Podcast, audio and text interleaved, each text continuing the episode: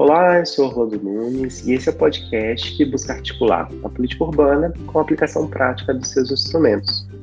Hoje eu estou acompanhado da Amanda, da Ruth e da Marília, colegas que aplicaram simuladamente o instrumento de unidade de conservação em situações específicas e reais do Distrito Federal do Goiás. Vamos começar com as apresentações. Bem-vindas. Quem é você, Amanda? Olá, pessoal. Bom dia. Eu sou Amanda Garcia, sou aluna do nono semestre de Arquitetura e Urbanismo. E esse semestre eu me dediquei a estudar sobre unidade de conservação. Bem-vinda, Amanda. Quem é você, Ruth? Olá, bom dia. Eu sou Ruth Macedo. Eu sou aluna do IESB, do oitavo semestre e hoje eu vou falar também das unidades de conservação. E meu PCC é no estado de Goiás. Bem-vinda, Ruth. Olá, Marília, quem é você? Oi, gente, bom dia. Meu nome é Marília Maia e, assim como as meninas, eu vou falar sobre a unidade de conservação, é, sobre o DF, né? As, algumas unidades de conservação do DF. Bem-vinda, Marília. Então vamos para o nosso episódio de hoje.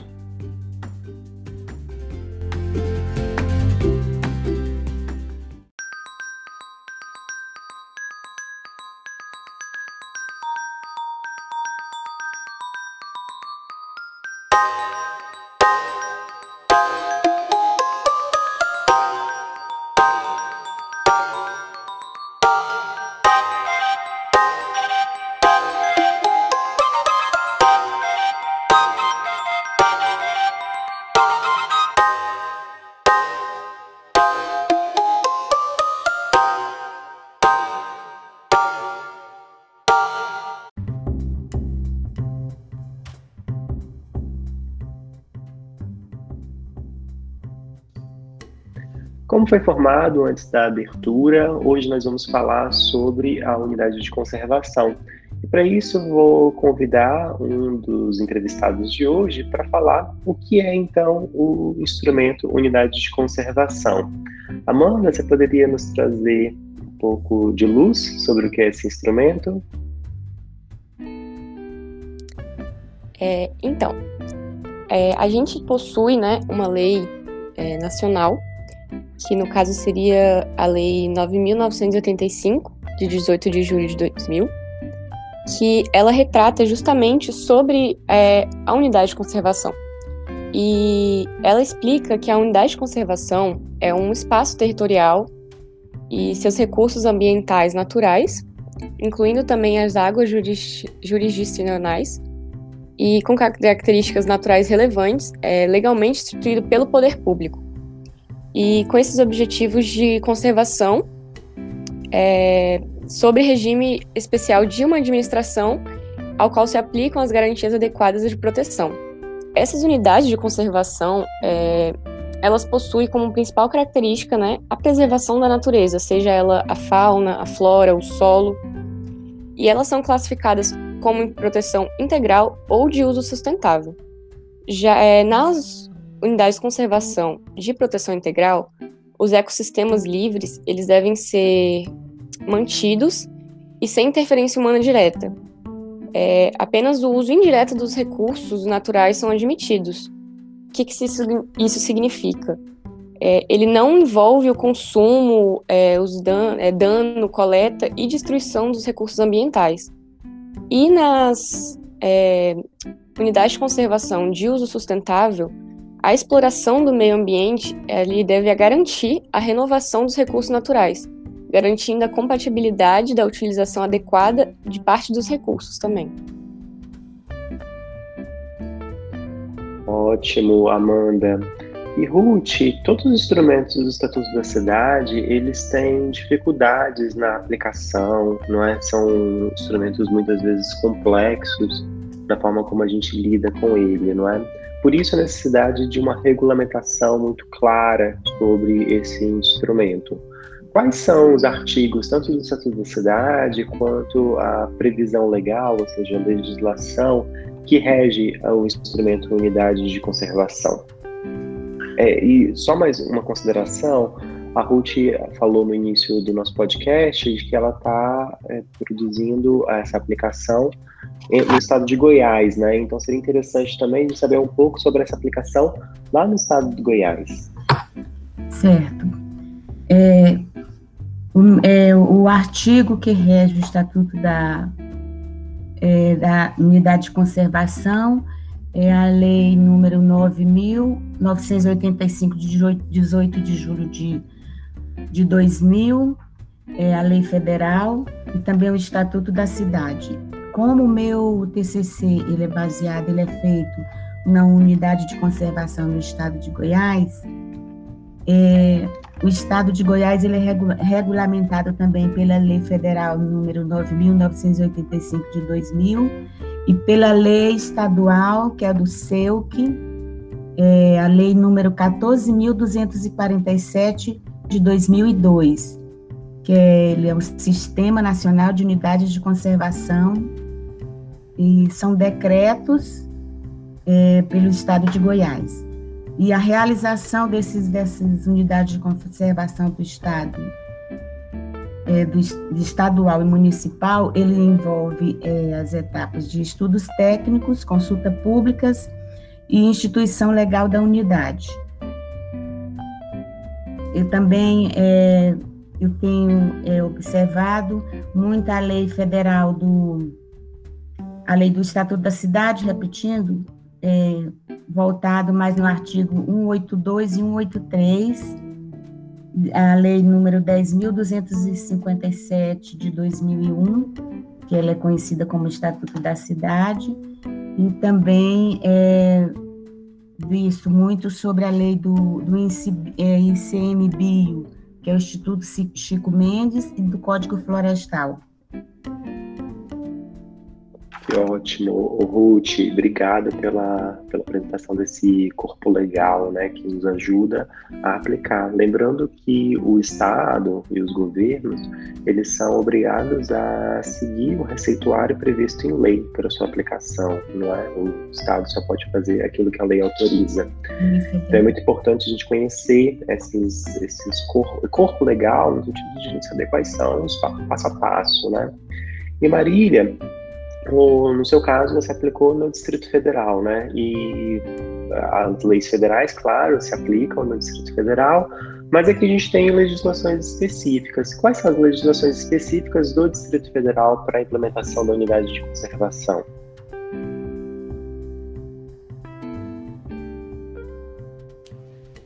Oi, então, é, para a unidade de, de conservação do Distrito Federal, é, na verdade, eu pesquisei né, várias, várias regulamentações que vão desde de a criação de Brasília em 1960 com a lei número 3.751, é, que ela já planeja né, ter algumas áreas algumas áreas de conservação no DF foi quando tudo isso começou a surgir aqui no, em Brasília, né?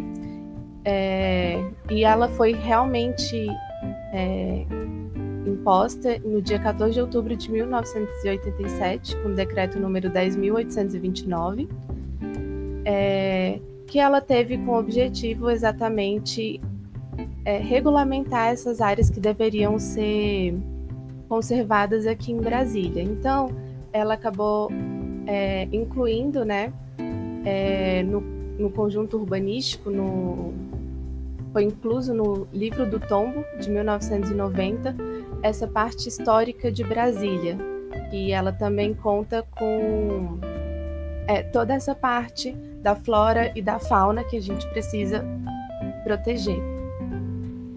E aí o IFAM é, editou uma portaria número 166 no dia 11 de maio, que ele também vai ajudar a proteger no dia 11 de maio de 2016, desculpa, que ele também vai ajudar a proteger certas áreas. Como eu estudei sobre o Lago Paranoá, é, ele promove o Lago Paranoá como um elemento de composição urbana, né?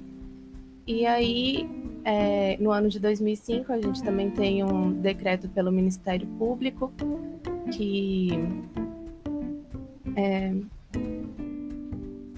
ai, número do, 2005 que autoriza o governo a licenciar algumas construções nessas áreas e ele vai regulamentar exatamente tudo isso é, em torno do lago, né? Um, e assim a gente tem a definição das APAs, das áreas de preservação permanentes, que são é, as unidades de conservação em si. E aqui nessa área a gente tem várias unidades de conservação, é, tanto é, de várias categorias diferentes. O número do decreto é o número 33.537, do dia 14 de fevereiro de 2012. É, e ele regulamenta até os respectivos tributos, né? Que as pessoas devem pagar para regulamentar essa, essa área, para construir e, inclusive, multas e etc. Muito bem, muito obrigado, Marília. Já temos aqui um conjunto de legislações bem rica, não é? Para quem quiser aplicar no contexto do Goiás ou do Distrito Federal. Muito obrigado. É, Amanda, você estava falando na sua, na sua fala que o instrumento ele é focado na questão ambiental, da preservação e conservação ambiental. Né? O, em qual contexto o instrumento de unidade de conservação ele é mais potencial, né? considerando que muitas vezes essas unidades de conservação elas estão nas proximidades do contexto urbano, considerando que muitas vezes elas têm uma função também para definir a qualidade de vida da população urbana, não é? Em qual contexto desse, essa unidade de conservação ela pode ser aplicada, como ela deve ser aplicada, e o, o que ela de fato potencializa para melhorar a qualidade de vida das pessoas. Acredito que com o aumento né, dos centros urbanos, muitas vezes essas expansões é, acaba que ocorre a invasão de áreas que possuem certos recursos naturais como nascentes e, e aí que a gente vê que é importante a gente instituir é, uma unidade de conservação, a gente poder garantir a preservação e a conservação desses recursos, já que eu acredito que a interferência humana ao redor ela pode é, acarretar num desequilíbrio dos ecossistemas presentes ali. Então, justamente por essa essa grande interferência humana urbana ao, é, nessa área.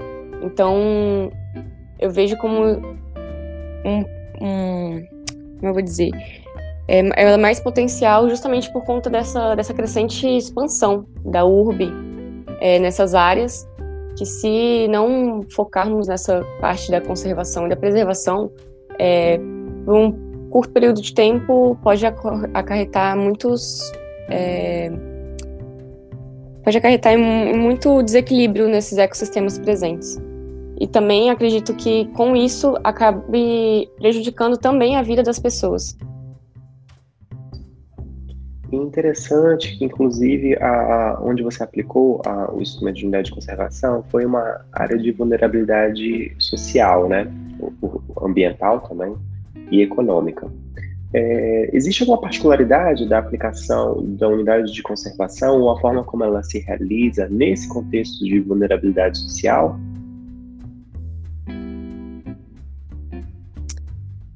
É, exatamente. Bom, na minha área de estudo, é, ela fica localizada né, no bairro de São Sebastião, aqui na cidade de Brasília, no Distrito Federal. E é um parque distrital e ele é inserido literalmente no meio da malha urbana e ele é cercado por edificações residenciais. E nesse, no meu espaço, na minha área de estudo, é, ele possui uma fito, fitofisionomia muito rara, que é a de mata seca. e por isso é classificado como unidade de conservação do Grupo de Proteção Integral. E além disso, o local é introduzido também dentro de uma área de proteção ambiental, que é a APA do, da Bacia do Rio São Bartolomeu. É mais um motivo para a importância da gente aplicar o instrumento, no caso, aplicar o instrumento nesse local. É, o principal é isso. Maravilha. É, vamos ver também outros contextos, então, a, a Marília acabou de dizer que aplicou no contexto do Lago Paranoá, ali da APA do Lago Paranoá, né? E Marília, quais são as particularidades? O que, que a unidade de conservação potencializou esse contexto do Lago Paranoá? Oi, então, é, no contexto do Lago Paranoá, é, o que, que acontece? aquela área ali, ela acabou. É, quando eles planejaram o projeto do Lago Paranoá, eles já tinham planejado aquela área para ser para ser uma área pública, só que eles acabaram esquecendo de colocar certos lugares de acesso. Então, o que, que aconteceu? É, no, é, com os anos, né, as pessoas começaram a invadir aquela área ali é, no entorno do Lago Paranoá, as margens do Lago Paranoá. E isso fez com que é, o nosso governo tivesse um problema gigantesco em desapropriar aquelas áreas, principalmente por se contar com uma comunidade muito endinheirada, digamos assim. E isso durou, esse processo durou mais de 20 anos sim, mais de 20 anos para ser concluído. É, e com as unidades de conservação, quando elas conseguiram ser implantadas e regulamentadas da devida forma, é, facilitou esse processo né, de desapropriação para contribuir com a conservação às margens do Paranoá, não apenas a conservação ambiental, mas inclusive a conservação é, como algo da, para a sociedade. Então, em termos de políticas públicas, é, essa ação foi gigantesca, porque é, haviam pessoas ali se apropriando das margens do lago. Então, é, com isso, o lago acabou se tornando público no, no, novamente e o governo ainda está trabalhando para promover uma estrutura melhor, né, para quem for visitar aquelas margens. É, e também ele pede, inclusive aqui perto, aqui na como no plano de manejo, inclusive, ele visa a, a proteção né, e a recuperação dessas áreas, mas também o incentivo da utilização do potencial turístico. Ou seja, se você for construir alguma coisa às margens do Paranoá, você precisa incentivar a utilização é, potencial turística, como trazendo um público ali, um público interessado. Olha que interessante, né? Os dois casos do Distrito Federal revelam que a instituição da unidade de conservação seja em áreas de vulnerabilidade social ou nas áreas mais endinheiradas da cidade, dar acesso à população que historicamente é marginalizada do acesso ao meio ambiente natural, dar efetivamente esse acesso ao meio ambiente natural. A gente tem que ter em mente que as populações com maior faixa de renda, elas já têm acesso ao meio ambiente natural, né? Eles vão a parques ambientais nacionais, sejam no local ou até mesmo fora dele, portanto tem esse contato direto.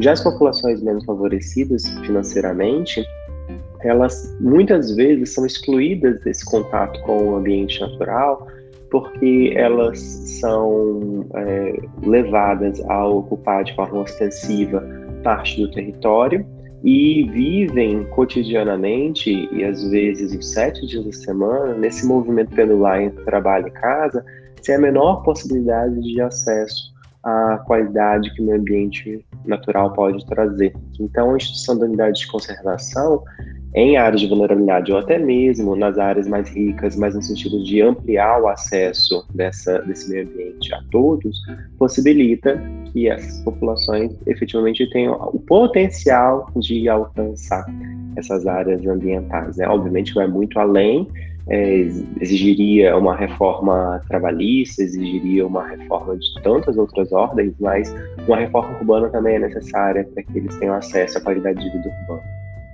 E no Goiás, vamos ver um pouquinho, Ruth. No caso do, do, da aplicação lá em Goiás, o Ruth aplicou em, uma, em um município do interior, um município menor, é, em uma unidade de conservação que ela é bem central na cidade. Qual é o potencial, então, Ruth, de aplicar uma unidade de conservação em um município que já é relativamente pequeno, que é cercado por áreas ambientais é, e que permite esse acesso, enfim, porque está ali, na verdade, bem próximo à região mais central da, do núcleo urbano. Sim, é, eu estou fazendo o meu TCC sobre essa área de unidade de conservação. É um córrego que corta o centro da cidade de Padre Bernardo. É uma cidade pequena, interiorana, né? E devido muitas pessoas, porque lá está sendo uma exploração de, de lavouras, de, principalmente a soja, e as pessoas estão se deslocando do centro da, do centro rural, né, da, da área rural, indo para a zona urbana, e o local que eles encontram com mais facilidade são essas partes mais perif da periferia, e de preferência às beiras do, do, do córrego, né, onde ficam os, os lotes mais mais em conta, né? Digamos assim. E com isso, eles não têm a conscientização da preservação do valor dessas áreas, e com isso vão é, poluindo, construindo casas em locais indevidos, é, já aproximando das APPs, e isso vai tá degradando, degradando o, o curso hídrico do córrego, as APPs, está diminuindo as, a vegetação, e essa é uma das dificuldades que a gente tem de, de, é, de conscientizar é, sobre essa lei de preservação. É, que mais? E a, aí tem que aplicar é, o plano de manejo, que é um documento técnico com, com fundamento de. Com, o, o, eita, professor os objetivos gerais das unidades, é estabelecer o zoneamento com as normas que possam presidir e preservar esses recursos naturais. Maravilha. É, então, até mesmo em contextos de núcleos urbanos menores, há essa relevância no sentido dessa conscientização ambiental acho que o caso que Ruth nos traz demonstra claramente que em todos os contextos há um, uma despreocupação, vamos botar assim de uma forma um pouco mais amena, com a, essa conservação ambiental, com o direito que esse meio ambiente tem de existir, não é? Dessa fauna, dessa flora, está presente naquele lugar, né? Que inclusive era o seu lugar de origem e que, com o avanço da ocupação humana, tem promovido essa degradação. Então, na medida que se institui unidade de conservação, mesmo em municípios pequenos, mesmo não tendo a, a, a necessidade, muitas vezes, de, é, de, trazer uma melhoria quanto à poluição do ar ou até mesmo a poluição do solo, ainda assim é necessário no sentido de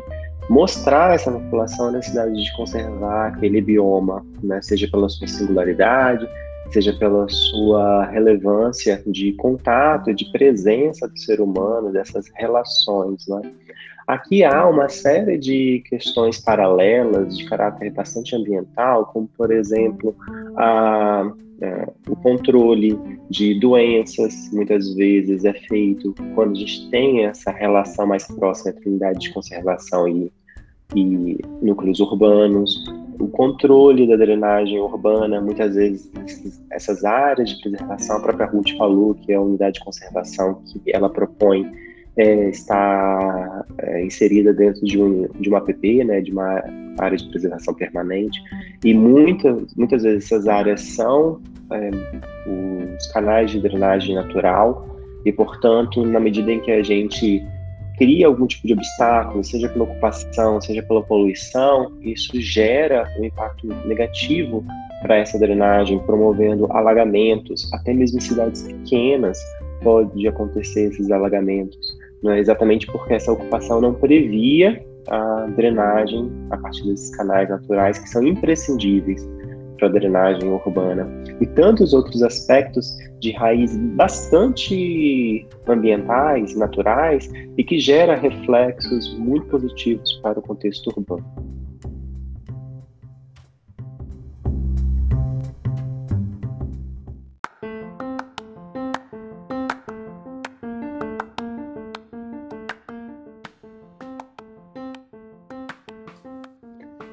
Caminhamos então para o nosso terceiro bloco. Nesse bloco, a ideia é que a gente entenda um pouco sobre a aplicação, a experiência de aplicação no contexto de cada uma das entrevistadas. Então, Amanda, como foi aplicar um instrumento de unidade de conservação no Parque do Bosque? Então, como eu tinha anteriormente, é, minha área ela fica localizada né, no bairro de São Sebastião. E além da, da área ela já ser Ai, perdão. Ela já ser instituída como uma unidade de conservação pela fitofisionomia rara, a gente também tem a APA, né, do Rio São Bartolomeu, que é mais um motivo para a importância da aplicação.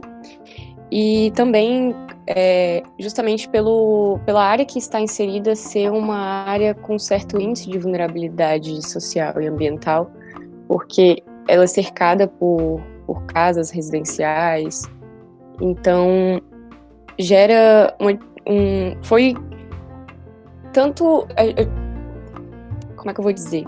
Eu tanto no, questão ambiental quanto na questão também acredito social das pessoas é, tem uma importância de cada lado. Tem essa preocupação justamente com os índices de vulnerabilidade da população do bairro, assim como também a importância da preservação do, do, do meio ambiente em si.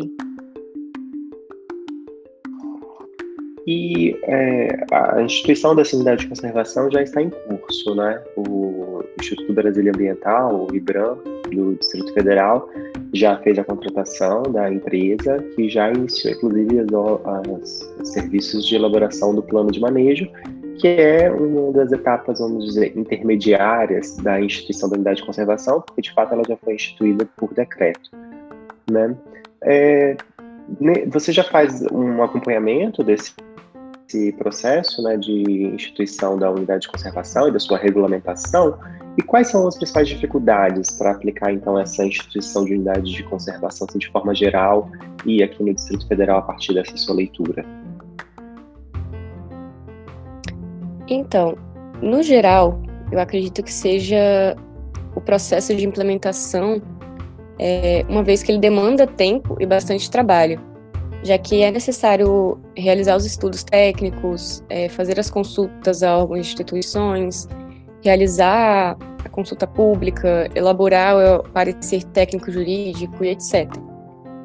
É um processo muito trabalhoso e que demanda tempo, é, no meu caso, pela área de estudo, né, estar no meio da malha urbana, em um lugar de vulnerabilidade social, é, a constante interferência humana gera uma certa dificuldade nessa busca pela preservação dos recursos ambientais presentes no espaço, porque a gente vê, por exemplo, que é muito difícil o controle de das pessoas é, descartarem lixos residenciais no espaço, o que interfere muito no meio ambiente, interfere muito no, na fauna, na flora, no, no solo, e isso acaba também interferindo na, na vida, na saúde pública das pessoas, uma vez que esses lixos mal descartados, eles trazem é, animais indesejados que a, podem acarretar em doenças, e por ser um lugar de uma certa vulnerabilidade social, às vezes tem uma precariedade também no sistema de saúde que também dificulta muito é, no atendimento às pessoas. Então, é isso. Muito bem. E, é, como você mesmo disse, a unidade de conservação por meio do plano de manejo ainda está sendo regulamentada. É, o que, que o plano de manejo contribui para você, como arquiteta, promover uma ocupação que concilie a conservação e preservação junto com o uso da população naquele espaço? Como que o plano de manejo auxilia nessa sua tarefa? É, durante a, o planejamento né, do, plano de, do plano de manejo, é, ele tem bastante essa participação social. Então, isso eu acredito que seja um ponto muito positivo, já que uma vez que as pessoas, elas, primeiro que elas têm o direito de participar, né, dessa, da, da formação da política pública do espaço em que elas estão inseridas, e acredito que isso é, ajude muito na elaboração também em relação a ver também a, a visão assim da comunidade. E sim, o plano de manejo está em execução e não foi aprovado ainda, mas ele está em fase de elaboração. E é isso. Que ótimo. Acho que esse tópico levantado pela Amanda é realmente relevante, né? Toda a política urbana, por causa dos princípios do Estatuto da Cidade, prevê a participação efetiva da população na definição da ocupação do território, da, aqui no nosso caso de debate, das unidades de conservação, em especial quando elas são de uso sustentável e, portanto, vai ter a presença humana dentro desse território. É, e essa participação social, ela ainda é um gargalo nacional, não diria nem dessa unidade de conservação específica e nem do Distrito Federal. Ela é um gargalo porque ainda não temos, ou na verdade temos, mas muitas vezes eles são ignorados, os instrumentos de fato dessa participação. Muitas vezes elas são participações feitas por audiência pública, aonde órgãos técnicos se fazem presentes apenas para apresentar algum tipo de estudo feito e a expectativa é a plena ratificação da população para com esses estudos que foram realizados e às vezes até propostas. Essa não é a ideia, nunca foi a ideia da participação social prevista desde os anos 80, é, debatida longamente nos anos 90 e instituída da Cidade em 2001 a participação social ela se daria em todos os momentos, na definição de todas as características, nesse caso de debate nosso de hoje, das unidades de conservação. Ela não é somente uma ferramenta para ratificar ou para cumprir uma exigência legal. Ela deveria ser para a gente até mesmo discutir os limites e a, a tipologia dessa unidade de conservação em conjunto com a população, quais são os usos efetivos, até mesmo na fase de diagnóstico sobre as características singulares dessa unidade de conservação. Isso traria vários benefícios, como, por exemplo, uma educação ambiental e urbanística efetiva, porque quando a população participa, ela entende efetivamente o que é aquele lugar. Depois, no momento em que se elabora as propostas, a população pode participar de forma mais efetiva, já que ela entende o que é aquele lugar. E isso também promove, acaba promovendo o engajamento da população para que haja cada vez mais participação. O engajamento da população para que elas promovam uma união que garanta mais tarde, no momento em que esse plano de manejo foi executado, seja executado em condições em que a população entenda e que a população participe também ativamente. Então, por exemplo, quando a Amanda fala o Parque do Bosque hoje é utilizado para como depósito de lixo, de entulho, muitas vezes porque a população ainda não tem a consciência da importância daquele meio ambiente e não vai ter essa consciência se ela não participar do processo, se ela não for instruída sobre essa importância desse lugar e dessa conservação. Se ela só vai lá na audiência para ratificar que é necessário colocar aquilo ou aquilo dentro do parque, ou sem que ela tenha nem condições de eleger alternativas, não vai existir a possibilidade de pleno entendimento sobre o que é aquela unidade, e, portanto, todas as iniciativas elas vão ser frustradas a curto prazo ou, em especial, a longo prazo. Muito obrigado, Amanda, pela reflexão. É, o Ruth, no seu caso, nós também temos, né, a, a, ainda não temos, melhor dizendo, a aplicação da unidade de conservação, né, essa é uma proposta sua para o local. É, gostaria de entender um pouco melhor, então, como foi essa sugestão, o motivo dessa sugestão de unidade de conservação para o córrego e também quais são essas dificuldades e quais são os resultados aplicados, é, encontrados nessa, os futuros resultados que essa aplicação poderia gerar. Certo. É, o córrego, ele é uma ele é uma história da cidade de Padre Bernardo, que eu fui morei lá muitos anos e, e eu sempre tive esse interesse de lutar, de, de criar essa ideia de restaurá-lo. Então, as dificuldades maiores é, sobre a conscientização das pessoas que estão morando já, na, já bem próximas, que fizeram suas habitações, é, os lava-jatos que foram criados lá, que foram feitos, que despejam os, esses produtos nocivos lá, de resto de carro. E também a, o que está acontecendo muito são os assoreamentos, devido ao é, desmatamento das, da, das vegetações nativas, né, do bioma do cerrado. Então, isso vai degradando. Então, essa é uma das grandes dificuldades. A conscientização é mostrar para as pessoas o valor, entendeu? E uma das as coisas que mais é, é tem, se, tem me preocupado a colocar no meu TCC, no meu trabalho, é sobre o, o plano de manejo, que esse é o essencial, é o inicial, que ele está dentro da Lei 9.985 do SINUC, né? E, e a lei ordinária, que é a Lei Estadual de 14.247-2002, ele é seguido pela zona de amortecimento e de área circundante, porque essa, essa lei, ela visa é, estabelecer em volta de toda a unidade de conservação, filtrar os impactos negativos que ocorram dentro da, daquela área, que são poluições, tem espécies invasoras, avanço de ocupação humana, buscar o controle. E é isso, professor. Maravilha, acho que a Ruth nos traz uma outra reflexão relevante sobre o quanto essas áreas ambientais elas são também parte do nosso patrimônio, o patrimônio humano mesmo, não é? Faz parte do que é a gente, do que é aquele lugar.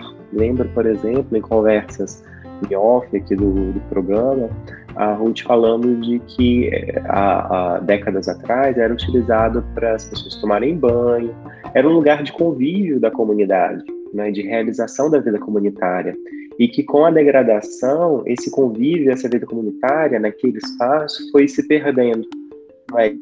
E essa memória vai se perdendo, né? esse registro memorial né, que o espaço tem como principal contributo rememorar, vai se perdendo ao longo do tempo. Então, a instituição da unidade de conservação também é uma instituição patrimonial, no sentido do patrimônio histórico, do patrimônio memorial daquele lugar. Muitas vezes, na arquitetura em especial, que é o nosso campo de domínio, a gente se preocupa muito com o patrimônio arquitetônico, né, aquele que traz também, claro, a memória significativa, que foi produzida pelas próprias mãos humanas, é, e se preocupa muito com a igreja, com o, aquele edifício de valor simbólico forte, representativo, estética ou memorialmente. Mas a gente não pode esquecer que nas origens daquela cidade era em especial o patrimônio natural, que era o principal elemento de, de vivência e de registro histórico, e que muitas vezes nem tem a oportunidade de ser tombado ou então a oportunidade de ser instituído como unidade de conservação,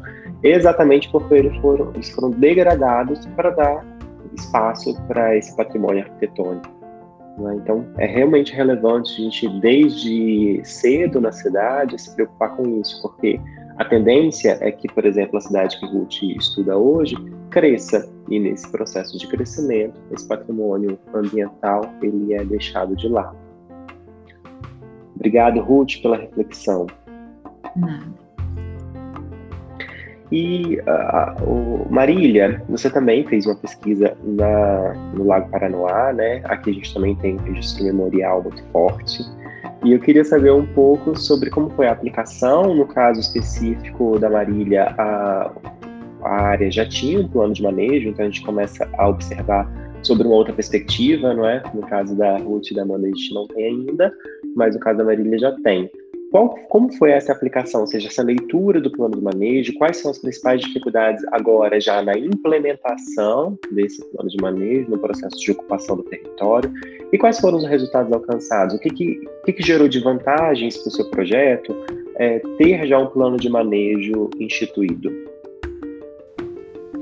Então, é, já ter esse plano de manejo instituído, na verdade, me auxiliou muito, porque como o meu edifício, como o meu empreendimento, ele vai abraçar essa causa ecológica, é, mesmo sendo um shopping em conceito aberto, é, o meu conceito ele visa exatamente é, é colocar, é, juntar o ambiental e o urbano, né? O ambiental e uma construção civil é, de forma que elas conversem ali entre si. Então, é, acabou que já tendo esse plano de manejo, já tendo essa, esse norte, é, me auxiliou a criar um projeto ainda mais interessante. E a APA, é, APA do Lago Paranoá, ela já tem como, ela já é diferente por si, né? porque ela não tem. É, a relação dela não é com uma área de, pro, de proteção de flora e fauna nativa, exatamente. Ela visa a proteção dos recursos hídricos de um lago artificial, né? Porque, como esse lago é artificial, a gente precisa cuidar um pouquinho mais dele e e assim, cuidar das funções pelas quais ele foi criada, né? E os usos múltiplos dele. Então, é, de acordo com o plano de manejo, ele busca proteger as áreas de preservação permanente, né? Com atenção especial àquelas provenientes de nascentes e cursos d'água. Na minha, próximo ao meu terreno, existe uma área de nascente então, aquela área ali eu vou manter é, de, seguindo né, a regulamentação da APA, como eu já falei, é, e eu vou inclusive fazer o, a restauração daquela parte, plantando espécies nativas para preservar é, as áreas de preservação, né? Um, além disso, ela que é, o plano de manejo pede para manter a conectividade entre os corredores ecológicos naturais. É, em relação à APA do Lago Paranoá e a APA e outras unidades de conservação. E essa APA, ela tem uma zona de preservação da vida silvestre, que é exatamente a zona de preservação a 30 metros da margem do lago. E essa zona de preservação, ela, ela é ligada com outras zonas de preservação e de ocupação que ficam ali no entorno é, do Lago Paranoá, que são instituídas por essa APP, né? Então, é, manter esses 30 metros são, é uma coisa muito importante para manter essa conectividade. E além disso, como eu já tinha falado anteriormente, né, incentivar a utilização do potencial turístico. E eu acabei é, explorando isso a favor do meu projeto, criando ali uma área de mirante, para que as pessoas se, é, tenham mais vontade de entrar lá e para manter essa. É, manter a, é, a regulamentação do projeto Orla, que eles estão é, que eles vêm promovendo desde 1980, aqui em Brasília, que é exatamente para fazer com que a orla do lago seja um local turístico e seja de todos. Então, ali no, no empreendimento que eu estou construindo, é, eu pretendo deixar aberto e livre para a população ter acesso a esse local e também conseguir ali é, participar das outras atividades que, que façam parte desses cursos de água do Lago Paranoá e da Lagoa Jaburu. Muito rica a fala da Marília. Eu interrompi, Marília? Não, não.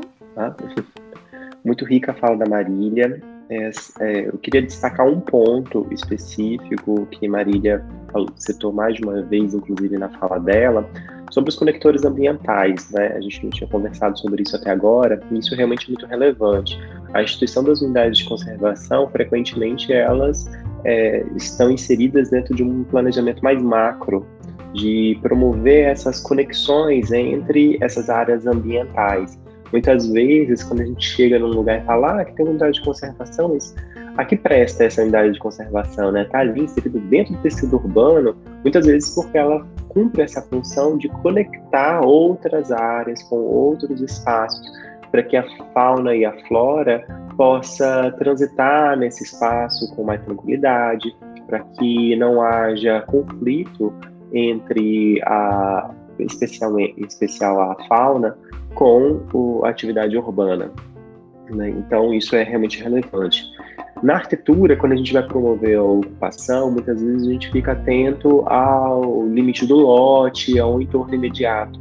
E essa leitura mais macro de avaliação da cidade como um todo, e às vezes da região como um todo, como no caso do Distrito Federal, ela se torna muito restrita, porque são muitas escalas de observação, e isso amplia ampliaria consideravelmente a complexidade do projeto arquitetônico. Então, é, ter um estudo amplo, é, metodologicamente fundamentado, é, elaborado de forma consciente, de forma apropriada, é, que nos permita ter essa confiabilidade na informação que lá está exposta, além de ser uma obrigação a gente seguir, né, como, como projetista, é importante, porque isso nos habilita a nos preocupar com a complexidade numa escala mais micro de implantação, né, que é a do próprio edifício. Porque, como eu disse, se a gente ficar preocupado em entender qual é a contribuição dessa edificação para é, a inserção ambiental de uma região inteira, isso, e todas as vezes que a gente fosse projetar faria isso, isso tornaria o projeto de arquitetura inviável, do ponto de vista temporal, do ponto de vista econômico, do ponto de vista do custo até mesmo do projeto.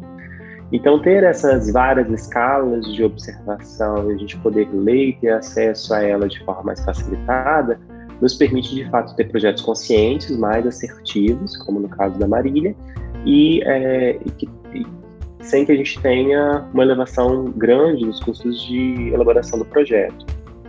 E é importante a gente ter essa, essa relação macro e do edifício, ou seja, na escala micro, porque não é difícil a gente imaginar, até mesmo uma pessoa leiga consegue perceber com claridade. Se cada um decide como vai fazer a implantação do seu edifício no lote, o quanto vai ocupar, o quanto vai deixar de área permeável ou não, naquele lugar, ou de área florestada ou não, a gente tem um risco de que essa parte dessas áreas fiquem degradadas, não é? ou até mesmo a área como um todo, se tiver um processo de especulação ou um processo de turistificação, como é no caso do entorno do lago, que tem essa inclinação de fato, é, que gere muito mais degradação do que, de fato, avanços socioeconômicos. Portanto, termos essa, esse estudo permite com que, é, além de a gente ter consciência dessa do quanto a gente precisa preservar e do quanto a gente pode ocupar, também nos traz a obrigação.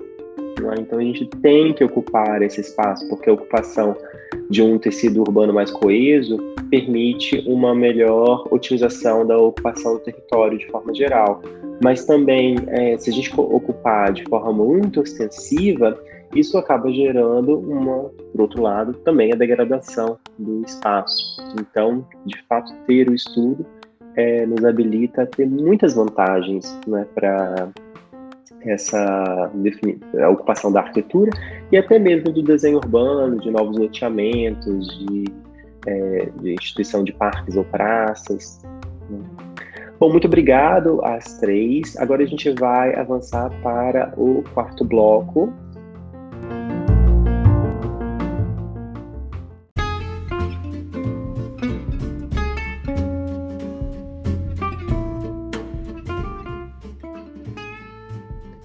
Chegamos então ao nosso último e quarto bloco, onde está.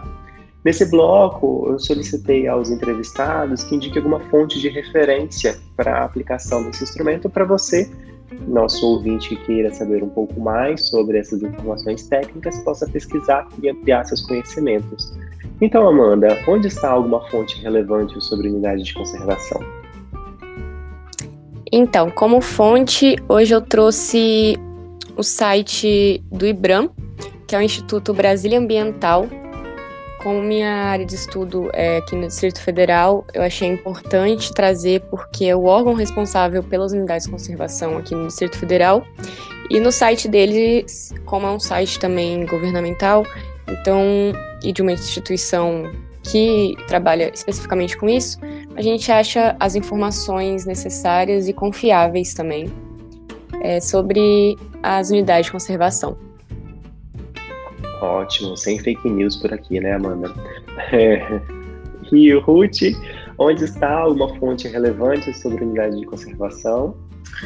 Unidade, nas unidades de conservação, eu peguei referências sobre o Jornal do Ambiental, o ECO, que é www.eco.org.br e também a lei do SINUC, né, que é o 9.985, e que é a lei do SEUC, que é a lei, a lei o decreto estadual de número 14.247-2002, que ela é regida e seguida pela mesma lei do SINUC, né?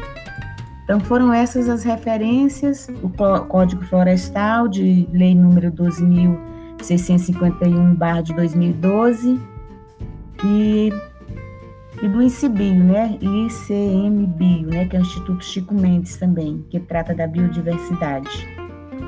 Então foram essas, professor.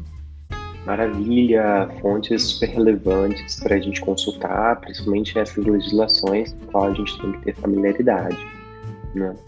Marília, onde está alguma fonte relevante sobre a unidade de conservação?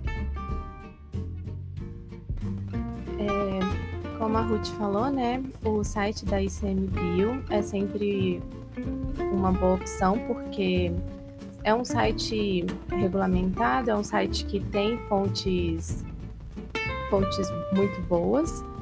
É, eu também posso citar aqui o site da FanBio, que ele possui algumas é, ele possui algumas leis e ele explica algumas coisas sobre a, a unidade de conservação. E além disso, é, eu acho legal para quem quiser se aprofundar um pouquinho mais sobre essa parte do Lago Paranoá, dar uma lida no projeto Orla, porque ele fala bastante sobre as as unidades de conservação do lago e os projetos futuros que serão implantados ali naquela área. Então, é bem legal. Maravilha!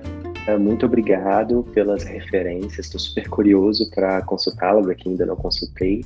E todos os links para essas referências vão estar aqui na descrição do podcast. E com isso, colegas, muito obrigado pela, pelas falas de hoje. Enriqueceu bastante a nossa visão sobre o que é unidade de conservação.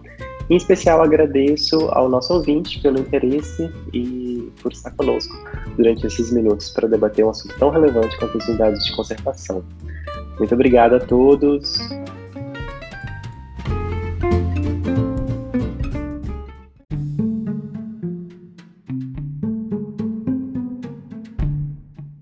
Gostaria de agradecer ao professor Orlando e a todos que nos ouviram e sigamos em frente com o nosso TCC. Muito obrigada a todos.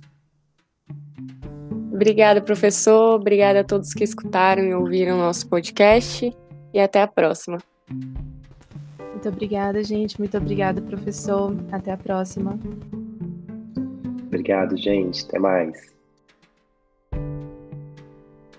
Música